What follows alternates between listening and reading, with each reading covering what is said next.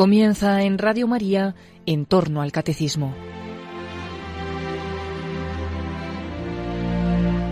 Como complemento testimonial al programa sobre el catecismo, en el que el padre Luis Fernando de Prada nos está hablando de la Iglesia, les ofrecemos la reposición de la entrevista que el propio padre Luis Fernando realizó recientemente a la joven hispano-argentina Rocío Vázquez, que tras unos años de lejanía de Dios se reencontró con Cristo a través de la Iglesia.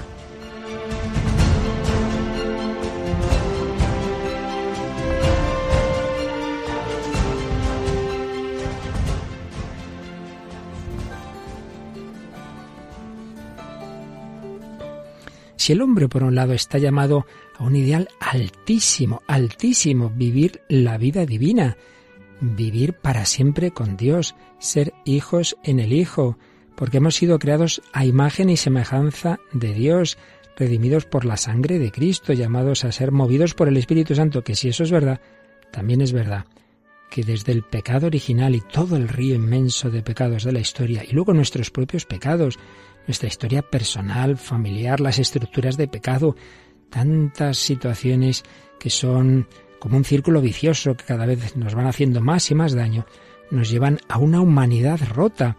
Vamos a repetir, porque creo que está muy bien escrito, cómo describe esa humanidad rota ese teólogo oriental ortodoxo Olivier Clement, rota en cada uno de nosotros. El yo es un teatro de sombras, de personajes neuróticos cuyos hilos no manejamos, más bien son ellos quienes manejan los nuestros. Nuestras facultades también están disociadas, su jerarquía trastocada. Estamos patas arriba, sin centro en el que reconciliarnos, divididos entre nosotros y también somos individuos, enemigos, solitarios, confundidos, solitarios en la confusión misma. La teología llama todo esto el estado de caída. Ciertamente una situación dramática, pero que tiene solución porque Jesucristo nos invita a acercarnos a Él, a dejarnos curar. Y esa solución se llama conversión, se llama metanoia. Es ese giro copernicano de estar centrados en nuestro yo, individual o colectivo, a estar en el sol divino, en Dios que armoniza de nuevo nuestra vida, que nos da esa unidad que hemos perdido. Pero, señala Olivier Clement, que muchas veces antes de llegar a una verdadera conversión hay que tropezarse con los muros de la propia prisión. Es que, decía San Andrés de Creta, el hombre es idólatra de sí mismo, ha desviado hacia sí la capacidad de adoración que constituye el fondo de la naturaleza humana, adorar a Dios. Así se separa de la fuente de la vida y se encuentra como vuelto hacia la nada y así se hace esclavo de la muerte. La muerte no simplemente la muerte física, sino una existencia contra natura, contra la sed de eternidad que nos constituye.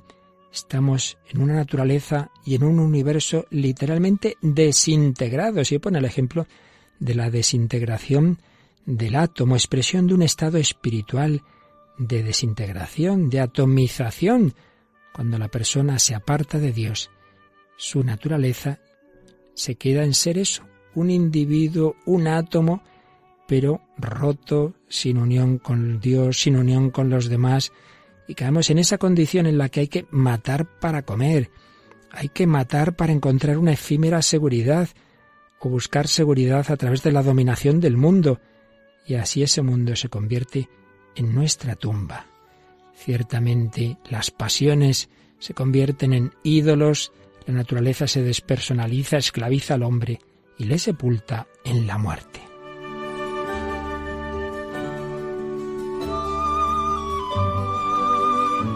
En esa situación, tantas veces el hombre busca una salida, busca un éxtasis, pero con mucha frecuencia por el camino de la droga, del erotismo, acaba en un encierro infernal del individuo en la naturaleza. Y puede llegar a decir como Sartre, el infierno son los otros, mi pecado original es la existencia del otro.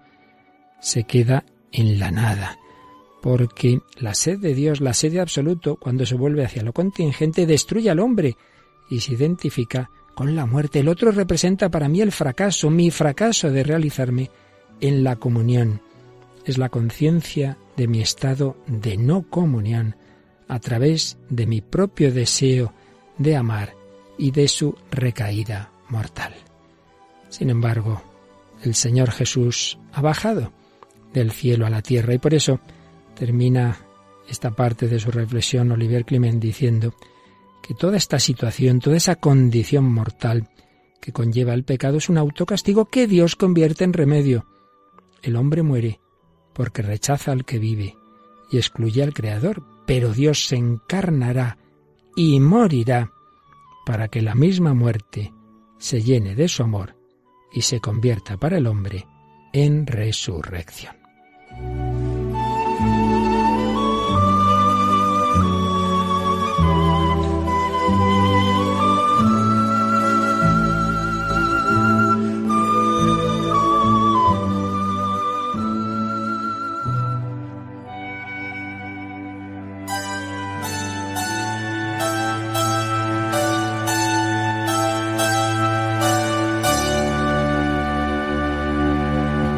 Pues aquí estamos en Radio María, un servidor, Padre Luis Fernando de Prada, con la ayuda inestimable, como siempre, de Paloma Niño, y hoy una joven invitada, Rocío Vázquez, que, bueno, viene por primera vez a Radio María y que veremos que su testimonio tiene mucho, mucho que ver con todo lo que acabamos de recordar.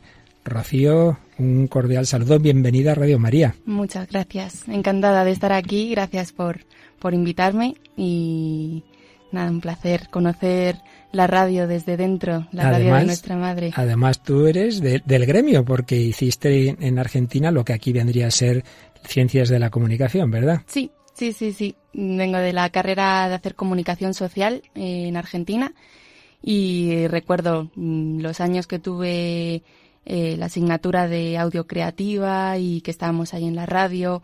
Eh, también recuerdo etapas de, de, radio de esa época universitaria. Muy. Pero tú naciste en Madrid en el año... En 1988. Y aquí en España hiciste la primaria, la secundaria y luego ya la carrera la hacías en Argentina. Bueno, pues vamos a ver cómo en tu vida se han desarrollado estas estas etapas o estos aspectos que se pueden dar en cada uno de nosotros de una manera distinta, pero bueno, que todos tenemos nuestras heridas, nuestros puntos negativos y también por la gracia de Dios, al menos los que aquí estamos, pues también hemos encontrado al Señor, pero no corramos. Primero dinos algo de tu familia, de tu infancia, cómo viviste esos primeros años de tu vida. Mm, bien, bueno, pues yo, mi familia, mm, mi madre es eh, católica, eh, practicante. Mm, mi padre no. Él eh, fue solo bautizado, mm, pero no, no fue, bueno, no tomó la primera comunión, no, no practicó. Y en casa mm, el ambiente que se ha vivido ha sido pues el de tanto mi hermano como yo recibir eh, la primera comunión. La, primera comunión y ya se terminó todo. O sea, no realmente en tu vida, en tu infancia, no hay un no queda marcada por por la fe. No. Y humanamente ¿cómo vivías esos años? Porque tengo entendido que bueno, por el trabajo de tus padres, etcétera, fuiste una niña bastante solitaria. Sí, eh, mis padres mm, trabajaron mucho. Mm, ellos venidos de Argentina, pues la situación eh, no era fácil, había que trabajar mucho y bueno, han sido dos personas completamente dedicadas, eh, bueno, no completamente, se han dedicado también a, nosotros, pero sí que muchas horas de trabajo y yo mm, recuerdo una infancia de, de muchas tardes eh, sola en casa, sin, sin ellos, ¿no? Eh, ha sido... ¿Y qué hacías? ¿Qué hacías cuando estabas solita en casa? Pues mm, mirar mucho la tele y recuerdo tomar colacao y comer galletas. Bueno, no está mal. eh, ellos trataban de, bueno, de anotarme, ¿no? A, a cosas extraescolares. Recuerdo ir a, a clases de inglés, eh, recuerdo que mi mamá me intentó apuntar a baloncesto, pero eh, era una niña así bastante vagueta y, entonces como que había que correr y nos la pasamos toda la clase corriendo en vez de tirando el, balón al canasto, pues eh, no voy, no quiero ir más. Mejor en el sillón que Mejor en el sillón con mis galletas y, y bueno, eh, recuerdo mi infancia así, ¿no? Que mi, mis padres por ahí tenían así como el deseo de que hiciera cosas eh, también fui a piano, pero en todo como que era bastante inconstante. Eh, me ponían muchas excusas y muchas veces pues eso, yo como que quería quedarme en casa. Pero creo que el momento más complicado es cuando ya cambias, dejas el colegio de la primaria y entras en un instituto en secundaria. ¿Qué pasó entonces? Entonces yo mm, quise cambiarme, bueno, buscar amigos nuevos, porque todos mis, mis amigos de la primaria se iban a, a, un mismo instituto y yo pues decidí irme a otro en el que ninguno me acompañaba por conocer a, a, a gente nueva. Y entonces yo mm, yo ya comía bastante galletas. Hmm. Eh, aparte la es la época en la que pues las niñas nos desarrollamos y, y bueno yo tomé algo más de volumen entonces sufrí, bueno, eh, lo que es el acoso de escolar, eh, en el que te insultan por, por ser algo más gordita. Y, y me encontré con, con, un colegio que no, no, no conseguía amigos eh, y estuve pues dos años, mm, los recuerdo bastante solitarios, más aún con lo cual aquella soledad inicial de una niña en su casa se convierte en una soledad peor, que es la de encerrarse ante los ataques de los compañeros de clase. Es verdad que, que se pasa muy mal en esas edades, ¿verdad? Cuando te hacen el vacío eso también te generaba el pensar que los españoles, tú que venías de, Argentina, ¿verdad? O tu familia al menos, son gente cerrada y que no acoge al extranjero, ¿no? Así es. Mi única amiga así fuerte, ¿no? Que tuve en esa época eh, fue una chica que vino de Argentina que también, a la cual a ella también le hicieron el vacío, entonces éramos como las dos, eh, marginadas mm, y, y, bueno, amigas, que éramos pues las dos que nos íbamos al recreo, a una parte así, a, a contarnos nuestras cosas. Y, y, bueno, yo, yo que, yo sí que tenía un pensamiento de, jope, estos españoles, mmm, el que, el que no es de aquí, o que no es como él, o que a lo mejor habla un poco distinto, o que tiene pues otras costumbres, eh, como qué fácil, ¿no? Es reírse del otro y, y, es como que a mí me generaba bastante, bastante odio o bastante rabia, pero, y aparte, mm, no me, no me atrevía a decirlo porque era como que ya de por sí me marginaban, ya si decía algo era como, bueno, ya era irme, entonces eh, era todo puro pensamiento, era mucho, mucho pensamiento. Eres una chica muy introvertida, dabas muchas vueltas a las cosas y vas perdiendo mm, habilidades sociales, ¿verdad? Sí, me cuesta hablar. Eh, eso, ¿no? Eh, yo a la hora de decir antes las cosas era como, no, no lo voy a decir porque si lo digo mm, me van a juzgar y me va a ser peor. Entonces, eh, incluso yo recuerdo que tartamudeaba me, me ponía muy nerviosa, sudaba un montón, o sea, me, me ponía muy tensa y, y he sudado, he sudado de lo lindo. en esos casos, muchas veces uno dice, bueno, por lo menos ya ves encuentro a alguien, tenías a esa amiga argentina, pero creo que también encontraste otro tipo de amigos, no sé si los más convenientes. Sí, o sea, en esa época también yo empiezo a tocar la batería, empiezo a tocar música, la música que empiezo a escuchar es música así estilo heavy metal y como muy muy dura y muy eh, locura. Y, y, esto me llevó a, a, a, conocer a un grupo de gente eh, un poco más mayor que yo en el, en, el, en otro instituto porque pedí cambiarme de, de, de instituto. Mm, y, aquí, pues bien, me relacionaba, pero bueno, la gente con la que me empecé a relacionar, eh, gente muy buena que hoy en día yo mm, me llevo con todos, los, los veo, pero bueno, sí que eh, empecé a, a, a, meterle más bulla y, mm, a, mi vida, ¿no? Eh, empecé a, a, salir con ellos, a, o sea, el ambiente era de eh, beber alcohol, de fumar los porros, de, de irte de pellas, eh, y yo pues participaba en estas, en estas cosas. Encuentras ahí de alguna manera pues ese refugio, pero claro, pagando el precio de hacer lo que hacen todo ese grupo, bueno, que es lo que una gran parte de, de la juventud, ¿no? Dejarse llevar de todas esas evasiones. Y así llegamos al, al bachiller, en ese otro instituto, y ahí se va complicando cada vez más, sin duda, por ese vacío que arrastrabas, eso que te habían empezado de pequeña, el problemas con la alimentación, ¿no? Sí, eh, bueno, con el tema del alcohol, mmm, cuando el tema se iba de las manos entre, entre bueno, los amigos, eh, pues al final uno termina vomitando mmm, porque o bien le sale solo o, o, incluso el que se queda ahí medio en coma, eh, una de las, de las cosas que yo ya empezaba a ver a esa edad es, eh, bueno, métele los dedos que va a vomitar todo el alcohol y ya va a estar mejor. Eh, y, y son, es una edad en la que empiezas a ver cosas fuertes, ¿no? De, que, que no están bien. Y entonces todo eso va iniciando lo que al final podríamos calificar como una bulimia, ¿no? Sí.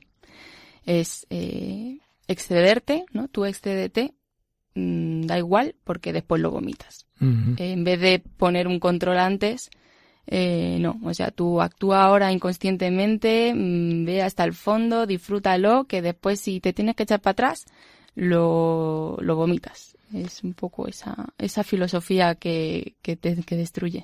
Podemos decir que tu vida se estaba descontrolando.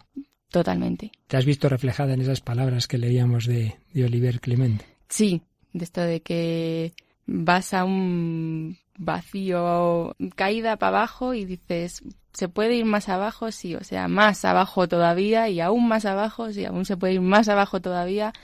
Eh, como, como el hombre eh, queriendo mm, buscar, ¿no? Y sin dar con la gente adecuada, con el lugar adecuado, con las cosas adecuadas, como te vas perdiendo aún más. Yo, en cuanto lo leías, digo, sí, o sea, repasando ahora un poco mi vida, es, parece que, que iba de, de Guatemala a Guatepeor, como se dice. ¿Y cómo era la relación con tus padres en aquella época adolescente? Mm, bastante mal por mi parte, porque siempre pues he sido una niña muy caprichosa y lo que yo quería lo, lo tengo que tener y si digo algo y no me lo dan, bueno, soy soy lo peor, o sea, lo, lo más insoportable del mundo. Entonces, eh, mis papás pobres eh, han, me han consentido muchas cosas que, que, creo que no me deberían haber consentido. Eh, han tenido, la verdad que, mucha paciencia conmigo y han hecho lo que hay, lo que han podido mm. y, y bueno, eh, ha sido ha sido duro. para ellos ha sido duro y para mí, bueno, también ha sido ha sido eh, una gracia tener semejantes padres que, que aún a pesar de esto eh, siempre me, me, daban todo su amor, ¿no? Y siempre me han, me han querido muchísimo y, y nunca me han nunca me han levantado la mano, nunca me han nunca me han dicho eh, o sea, nunca me han hecho sentirme mal. Mm. Eh, Hayas siempre tenido, ha sido desde el amor. Has tenido ese punto de referencia de un amor incondicional. Y en un momento dado les pides que ya la carrera universitaria prefieres no hacerla en España, sino en su país de origen, en Argentina. Sí, momento de alarma para ellos, porque fue, fue como, ¿estás loca? De, o sea, todos se quieren venir para acá y tú te quieres ir para allá. Eh, pero sí, ya me había picado demasiado el, el tema de, de, lo cultural, ¿no? De esto de ser hija de argentinos. Eh, no me identificaba mucho yo aquí con, con, con los españoles y, y bueno, eh, ten, quería tener una experiencia de vivir en Argentina. Ajá. te vas para allí. Bueno, enseguida nos lo cuentas, pero yo creo que conviene que tengamos un momento musical y aunque sea anticipar un poquito en la etapa de tu vida en que te gusta este tipo de música que ahora vamos a poner, pero bueno, vamos a, a ver qué canción nos has propuesto tú misma. Pues he propuesto la de One Love de Bob Marley eh, bueno, fue una época que marcó mucho en mi vida. Mi, mi perro incluso lo bauticé como Rasta, eh, completamente de esa época. Y bueno, significa un amor. Un amor. Vamos a escucharle y luego ya la comentaremos.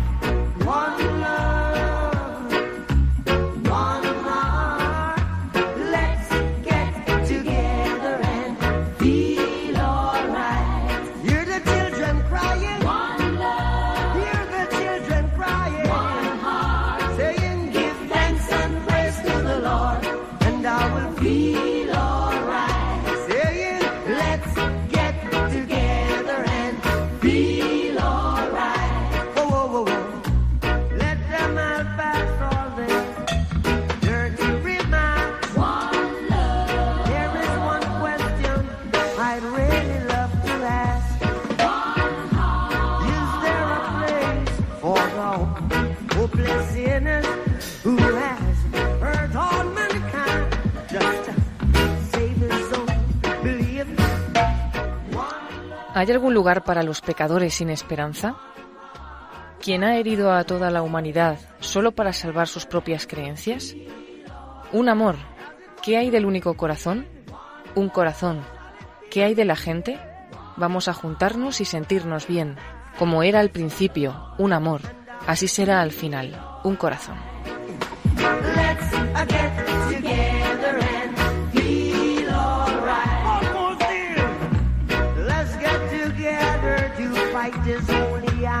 I'm a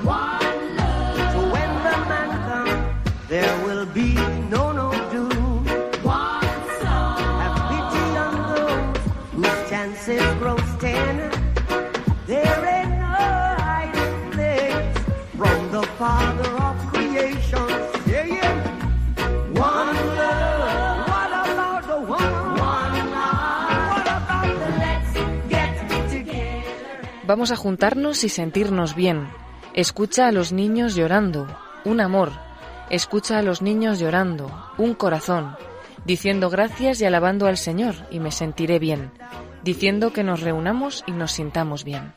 Deja que todos pasen sus observaciones sucias, un amor. Hay una pregunta que realmente me gustaría hacer, un corazón.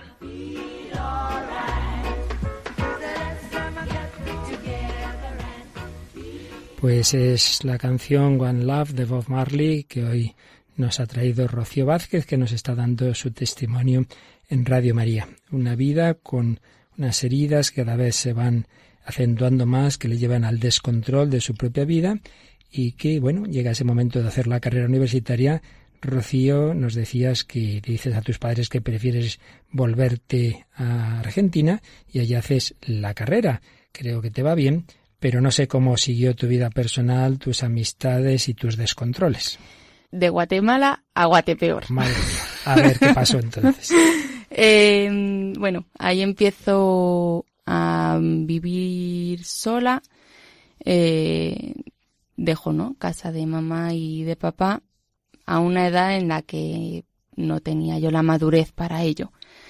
Eh, ya, yo ya había alcanzado los 99 kilos eh, ya mi, mi figura, eh, bueno, era bastante eh, voluminosa y ya me sentía bastante mal, o sea, de esto de ir a las tiendas y que no te entran los pantalones y no encuentras qué ponerte, eh, pues empiezo a, a vomitar. Eh, o sea, no, no corto con, con mi, mi modo de, de comer, eh, aparte de todo como que yo lo, lo, lo sintomatizaba a, a, comer, ¿no? A quiero comer. O sea, yo... Cualquier mm, problema lo intentabas arreglar con la comida. Todo. Mm, tenía sueño, era comer. Mm, tenía sed, en vez de beber, pues no, yo comía. Eh, me dolía el dedo gordo del pie, comía. Algo me molestaba, comía. Y, y, entonces, y aparte cuando comía no era, era, era engullir, Mm. Era era exagerado. Entonces, al punto de, de bueno, pues ahora como me lo he metido, pues ahora eh, los pulso eh, con vomitando. Y así pues me siento un poquito mejor. Mm, un comportamiento que, que lo empecé a, a meter bastante, bastante seguido. Eh, entonces ya incluso era algo como deseado. Sí. ¿Y relaciones, amistades? ¿Cómo fue ese tema? Eh, relaciones, bien. Bueno, ahí la carrera me hizo muy bien porque al ser comunicación social me dio muchas herramientas para todo lo que es el tema de, de problema de, de, comunicarme o decir, eh, eso mejoró muchísimo. Aparte, pues yo era, era la española o era la gallega, mm. entonces eh, sí que tenía, tenía, era aceptada, ¿no? Y era querida y, y, andaba en mis grupos. También tuve un grupo de música, pero seguí un poco en la, en la misma línea que estaba antes de bachillerato pero bueno, profundizando aún más el infierno, digamos, de, con, con el tema de, de, la bulimia, que me hacía aún mucho más daño. Y bueno, esa, esa etapa pues habrá durado de, de, cinco años hasta que conseguí, bueno, hasta que conocí a un chico que me cambió un poco la vida. Te la cambió y hubo aspectos positivos y otros no tanto, ¿verdad? En esa relación. Sí, positivos fue un chico que, bueno, es más mayor que yo, entonces él tenía como más, más madurez, ¿no? O más conocimiento de lo que eh, era todo, ¿no? El tema de, de los porros, mmm, del alcohol, eh, un poco más de, de, dominio ¿no? sobre estas cosas y, y él me, me vino a, a, ponerme un poco de control en ese sentido, a decirme te estás pasando, esto no, esto no te hace bien y aparte me lo, me lo como que me regañaba, ¿no? Me hmm. decía, o sea, él me lo decía con, con dolor, en plan, eh, cuídate un poquito. Yo en, también en ese momento había concertado una cita con un cirujano para hacerme una cirugía estética de, bueno, una liposucción.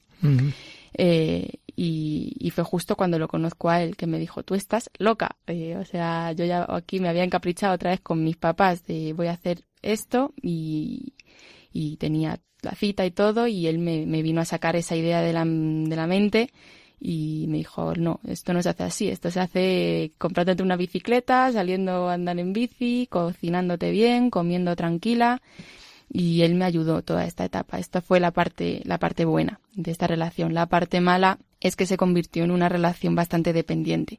Mm. Eh, en la que, bueno, si estábamos juntos bien, pero después juntos llegaba un punto que no nos soportábamos, también yo como hacía esto de, de la bulimia, ¿no? Que, que, vomitaba. Yo esto, él no lo sabía. Yo esto se lo escondía porque yo sabía que a él le, le dolía, ¿no? Mm. O sea, él cuando me veía que yo comía de más o qué tal, él me, me, me, regañaba. Entonces era como, bueno, como que le voy a decir, ¿no? Que me acabo de vaciar eh, la nevera entera. Pues mm, también, yo eso se lo escondía a él y, y, bueno, también el tema de esconderlo pues hacía que yo tuviera momentos que no estaba bien y, discutía con él, entonces cortábamos, después eh, venía y, y, él también ¿no? No, conseguía a lo mejor lo que yo quería de él y entonces yo ya le molestaba, entonces acordaba conmigo y ha sido una época de bastante sub y bajas. Podemos decir que aunque por un lado te ayudó, pero también esa relación de alguna manera era también una forma de adicción. Era una relación que tú querías muchas veces cortar, pero que también estaba ya esa,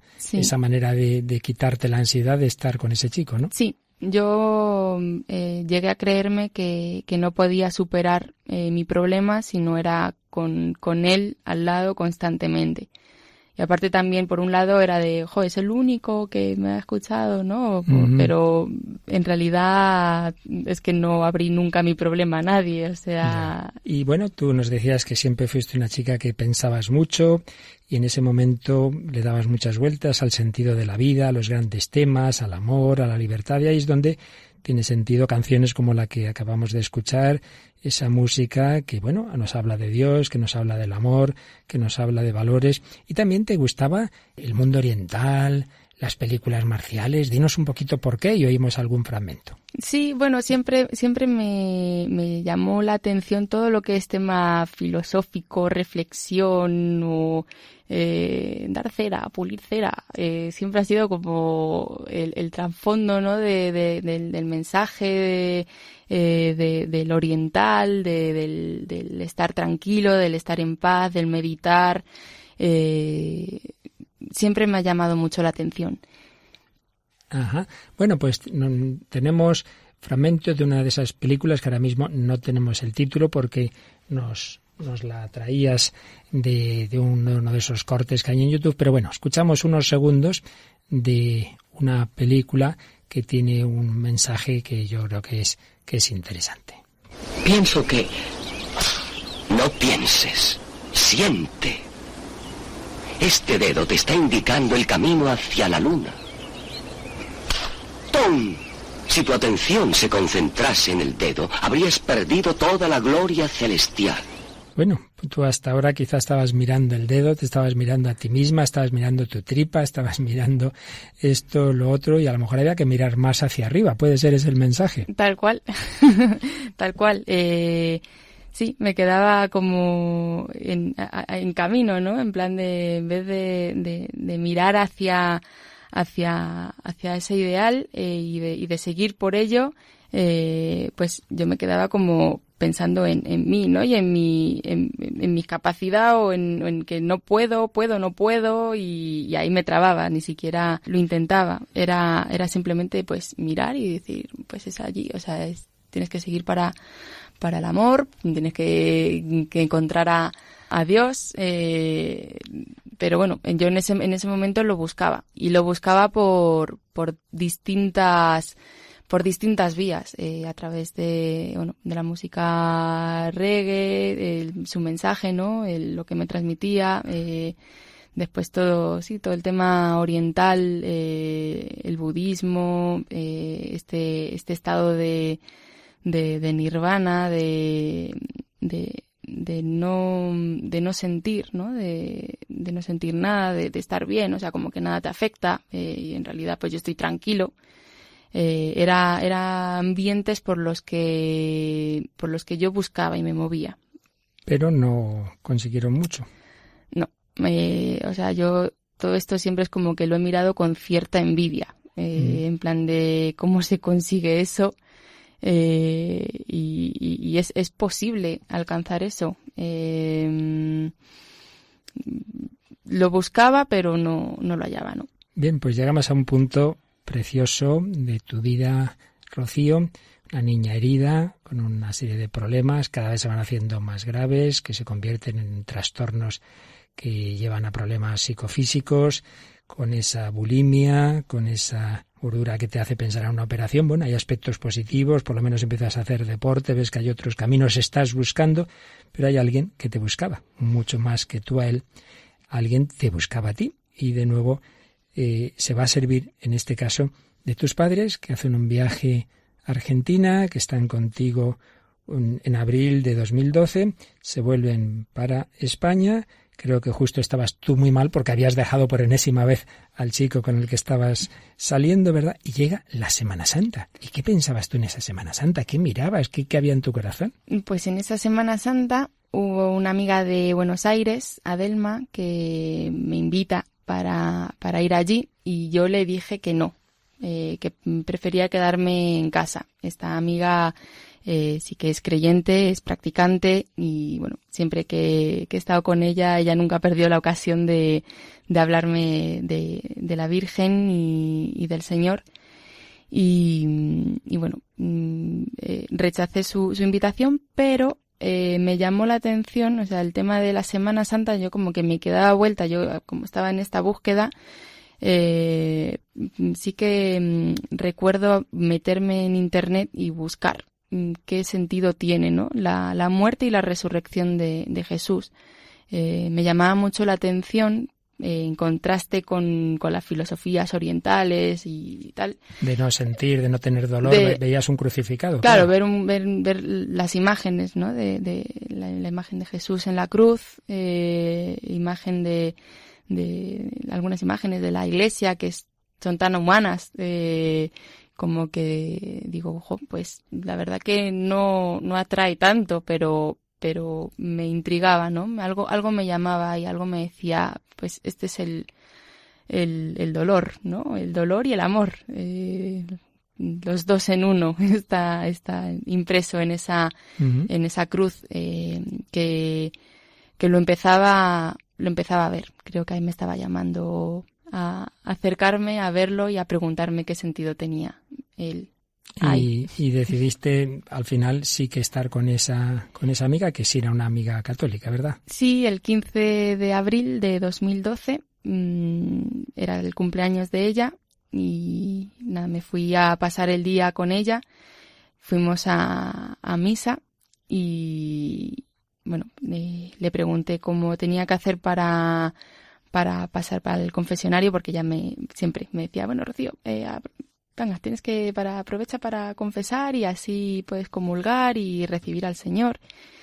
Y bueno, yo le pregunté cómo tenía que hacer, ella me, me dijo... Porque hacía muchos años que no lo hacías, ¿no? Hacía, sí que lo, eh, en visitas que yo le he hecho a, a Delma y en Buenos Aires, eh, sí que había confesado, había ido a confesionario, había recibido al Señor, pero pero hacía bastante tiempo que no que no volvía y aparte yo en esa en ese momento eh, estaba bastante tocada. O sea yo en mi vida estaba en un sub y baja y una desesperación bastante aguda. Entonces eh, sí que yo aproveché esa confesión para para contar todo con con, con lujo de bueno no con lujo de detalle o sea con la verdad ¿no? de, de, de, mi vida, reconocer cuál era, cuál era mi situación y, y en qué estaba yo eh, fallando a, a Dios, eh, según por los mandamientos. Y en esa misa fuiste a la comunión.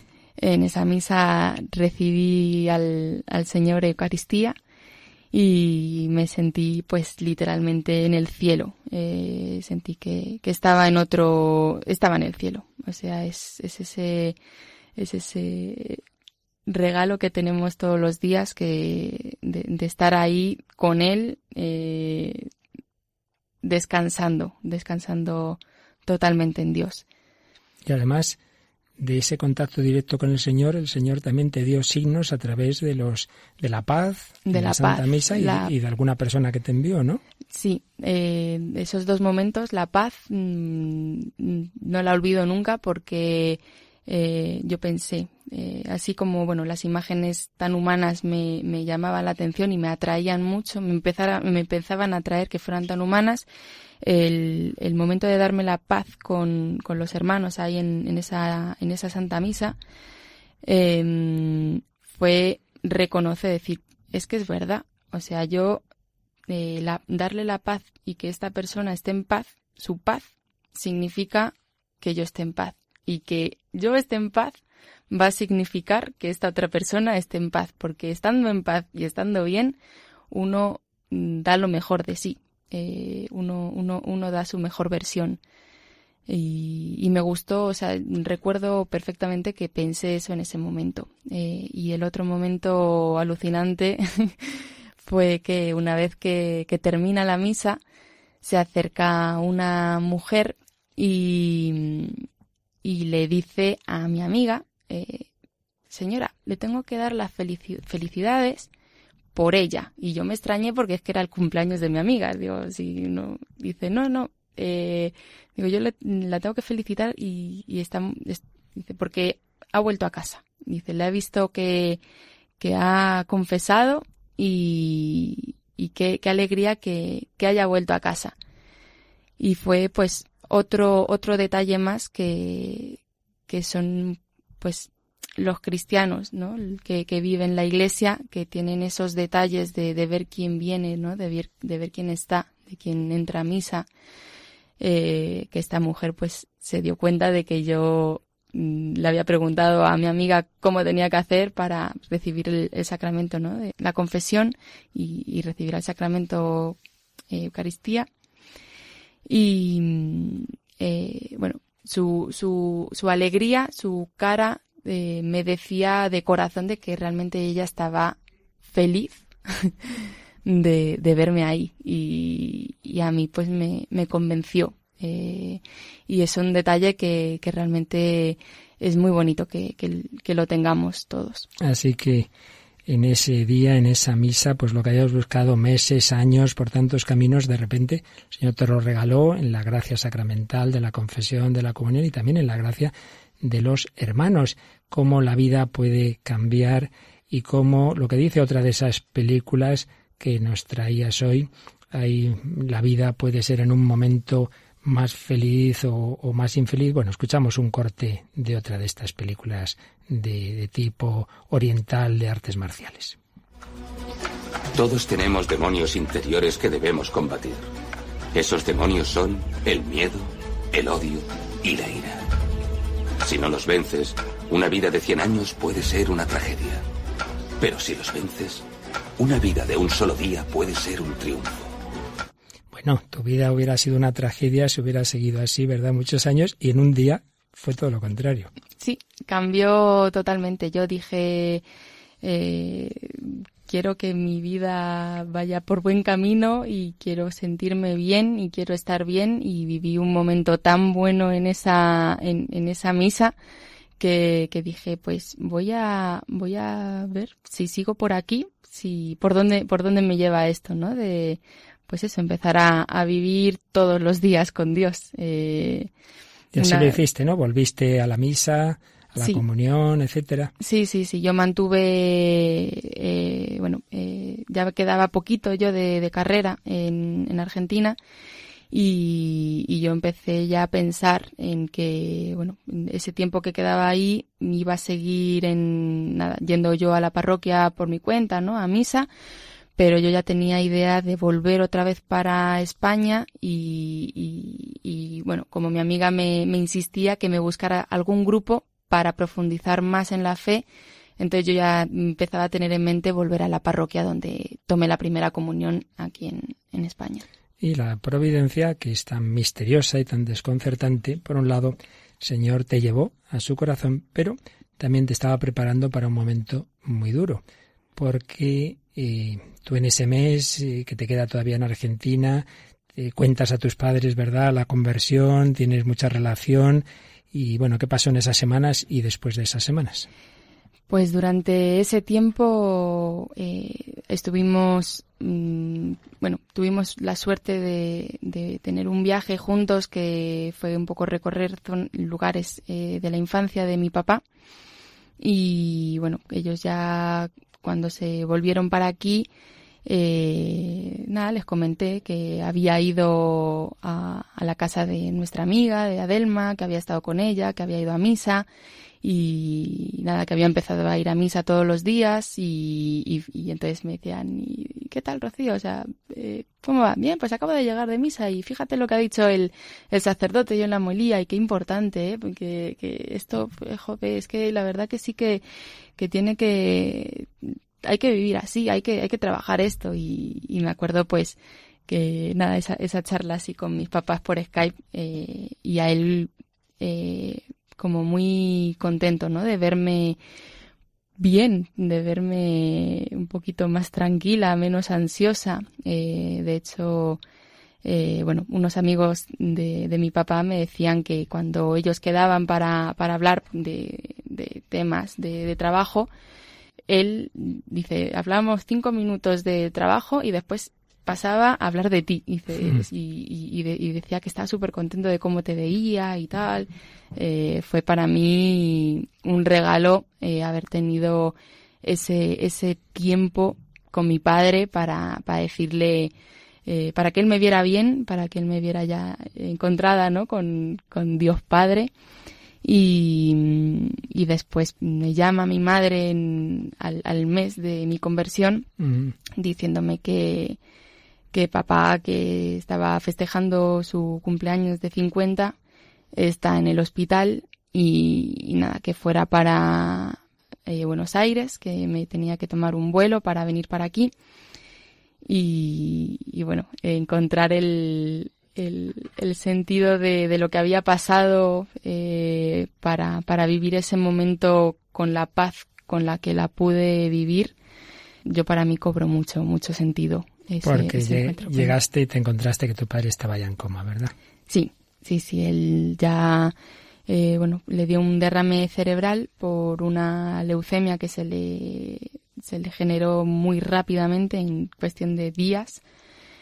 Y en cuanto llegó al hospital vieron que, que estaba teniendo derrame, lo indujeron a un coma y no pudieron hacer nada. Estuvo una semana en el hospital, una semana en la que pues estuve yo ahí rezando el rosario todo el día y pidiendo el milagro, pero también dando gracias por, por la vida que, que él tuvo, eh, que fue una vida muy bonita. Y viviste así ese momento duro, sin embargo, en la paz, en la esperanza, porque ya estabas con el Señor. Y bueno, pues ya desde entonces incorporada a la iglesia, te confirmaste, te incorporaste al grupo de tu parroquia, nos ayudas ahora en Radio María, y llevas, en fin, todos esos medios que antes habías buscado por tantos lados y que son los que has descubierto que ahora te, te han ayudado y que incluso esas heridas psicológicas también, por supuesto, con la ayuda profesional en su momento, pero sobre todo desde esa armonía que da el Señor, pues, pues te han sanado y desde luego quien te ve ahora nunca sospecharía todo lo que nos has contado, ¿verdad? Aquí tengo a Paloma Niño, que además la ha fichado de colaboradora en La Hora Feliz, ¿verdad, Paloma? Sí, seremos compañeras en breve. Y nada, aquí me ves emocionada. pues si te parece, Paloma, yo creo que lo que le ha pasado a Rocío, recuerda aquella otra mujer que aparece en el Evangelio, que buscaba el amor, que buscaba la felicidad, hasta que se encontró con Jesucristo. La samaritana, en esa canción, ¿de quién es, por quién está compuesta? Pues es una canción de Ricardo Vargas, la que vamos a escuchar. Se llama Forastero en Sicar es de las misioneras de Verbunday, pero él hace esta versión porque está dentro de un disco muy especial, porque se han hecho versión todas las canciones más famosas en los últimos años de música cristiana y también tradicionales, y, él ha hecho pues un, nuevo disco con todos estos autores en el cual se incluye esta canción. Pues vamos a, a revivir la historia de la samaritana, que hoy nuestra samaritana es Rocío Vázquez. Fatigado el camino se sentó solitario junto al pozo de Jacob. Cuando tú te acercaste, era mediodía, como siempre, como cada día y él te pidió, dame de beber, un judío a ti, samaritana. Y te habló de un agua viva, aquel forastero en Sicar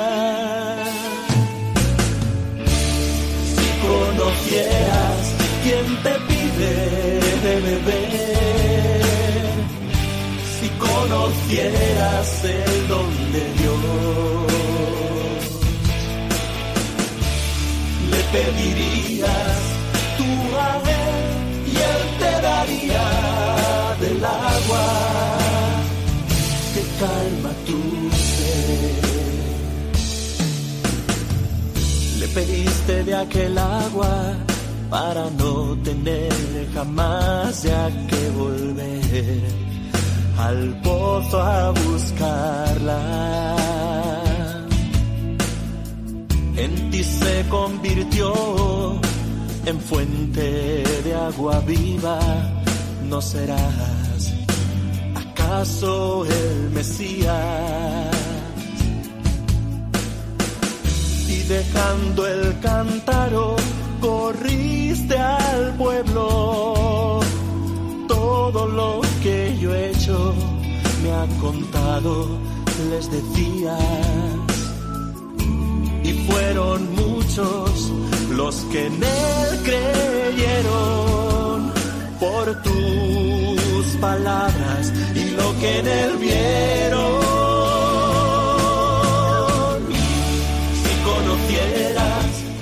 Si conocieras quién te pide de beber, Jesús nos pide, pero en realidad nos da el agua viva que sacia nuestra sed de amor, de felicidad, de libertad, No, no bebamos de esas aguas sucias que nos acaban haciendo esclavos, que hacen más hondo nuestro vacío, que nos llevan a las adicciones, que nos llevan al descontrol.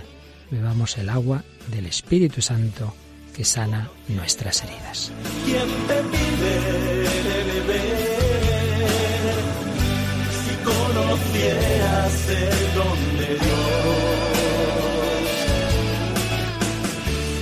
le pedirías madre y él te daría del agua que calma tu ser.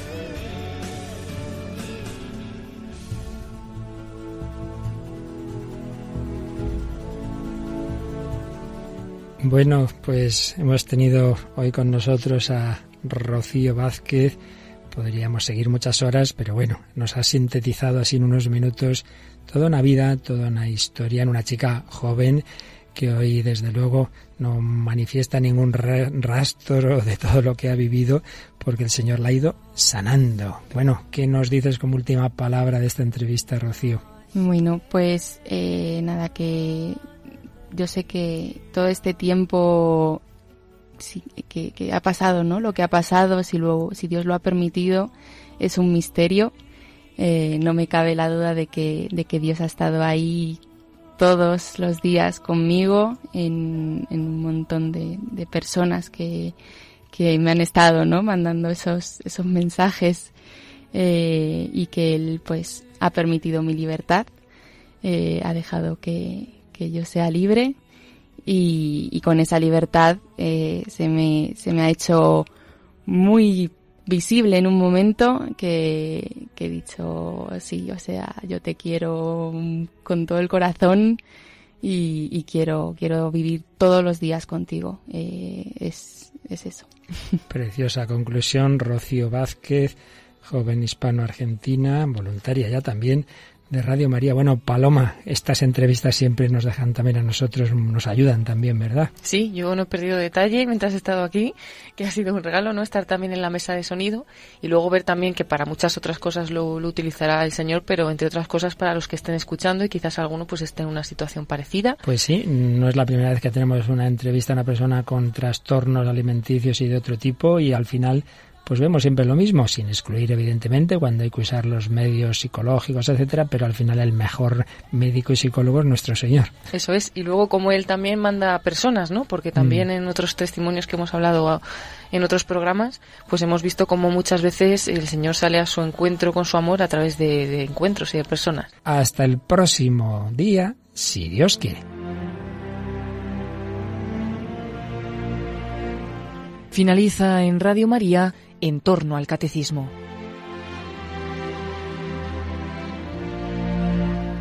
Como complemento testimonial al programa sobre el catecismo, en el que el padre Luis Fernando de Prada nos está hablando de la Iglesia, les hemos ofrecido la reposición de la entrevista que el propio padre Luis Fernando realizó recientemente a la joven hispano-argentina Rocío Vázquez, que tras unos años de lejanía de Dios se reencontró con Cristo a través de la Iglesia.